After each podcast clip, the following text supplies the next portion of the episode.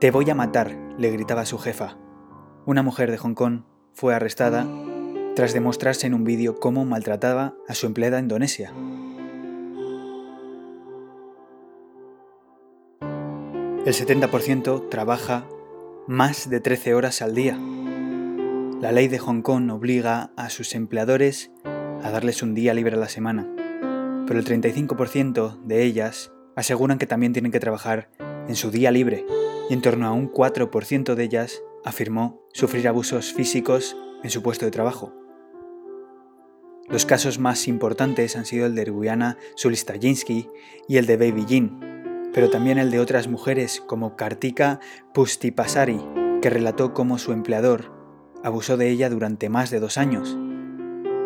Esto es lo que les ocurre a estas mujeres en Hong Kong.